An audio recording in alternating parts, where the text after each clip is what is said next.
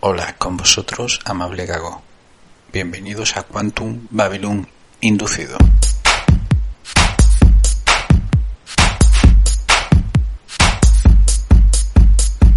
El programa de hoy vamos a hablar sobre la película Ford vs Ferrari, también conocida como Le Mans 66. Ford vs Ferrari es una película estadounidense de 2019. Es una película que el director es James Mangold y la producción es de Alex Young, Peter Charming, Lucas Foster, Kevin Hollowan, James Mangold. El guion es Butterworth, John Henry Butterworth, Jess Mangold y Jason Clare. La música es de Marco Beltrami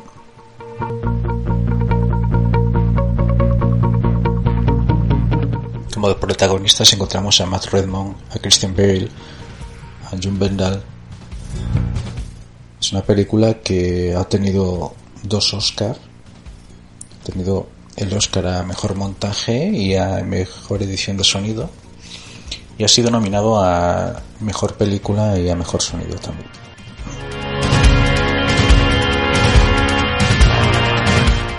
podemos indicar que esta película por parte de cierto sector de la crítica ha sido mal vista y han dicho cosas como que es una película totalmente previsible, incluso para los que no hayan consultado la historia y que es fácil adivinar el final. Bueno,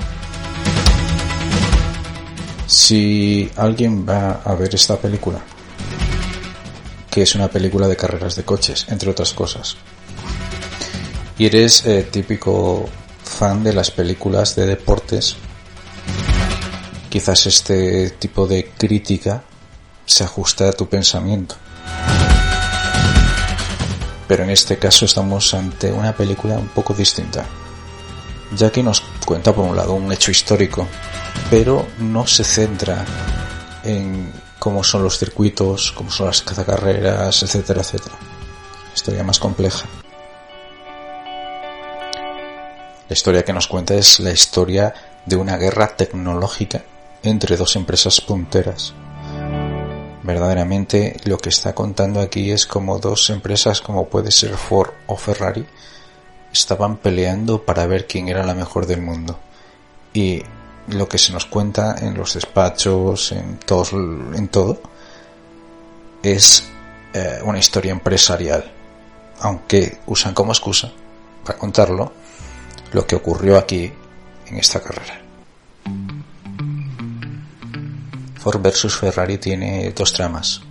La principal es una guerra tecnológica entre estas empresas punteras y como eran dos empresas que son Ford y Ferrari, las compañías que deseaban que todo el mundo comprase sus coches y que deseasen conducirlos en caso de que no pudieran comprarlos. La segunda trama que hay en esta película es una relación de amistad entre un piloto y un director de equipo de carreras.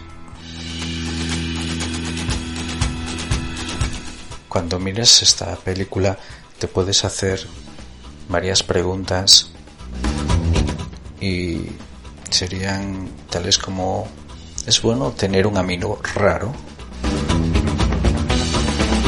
¿Es fácil perder la amistad cuando dos amigos trabajan juntos? ¿Hasta qué punto apostaríamos para apoyar a un amigo en su sueño? ¿Y hasta qué punto podríamos ceder o renunciar para que otro amigo o un amigo o otra persona alcance su sueño. El haber sido una estrella en el deporte, en el cine, música, te puede abrir puertas. Y las puertas que se te abren por tu fama son buenas. O son como mazmorras donde perdemos nuestra libertad. La competencia nos hace mejores.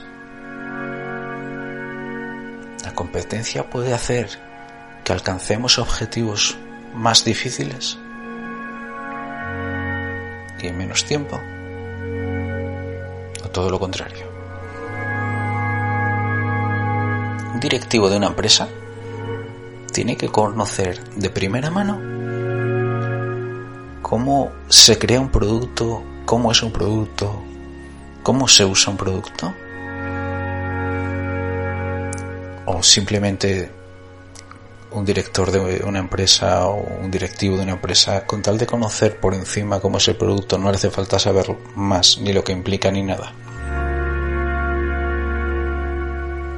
Es necesario delegar a la gente que sabe hacer las cosas. ¿O es mejor poner ciertas directrices, ciertos márgenes, para que hagan lo que tú quieres, no lo que ellos quieran? No vaya a ser.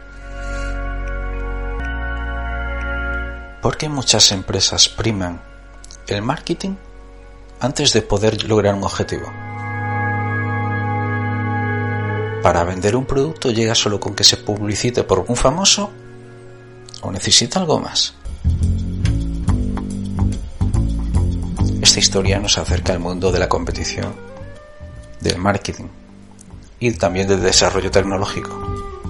Y lo hace con emoción, con carreras de coches rápidas y con tensión en los despachos y en los talleres, a muy buen ritmo de música y tiene momentos dulces, agrios, pero sobre todo es una película que tiene alma.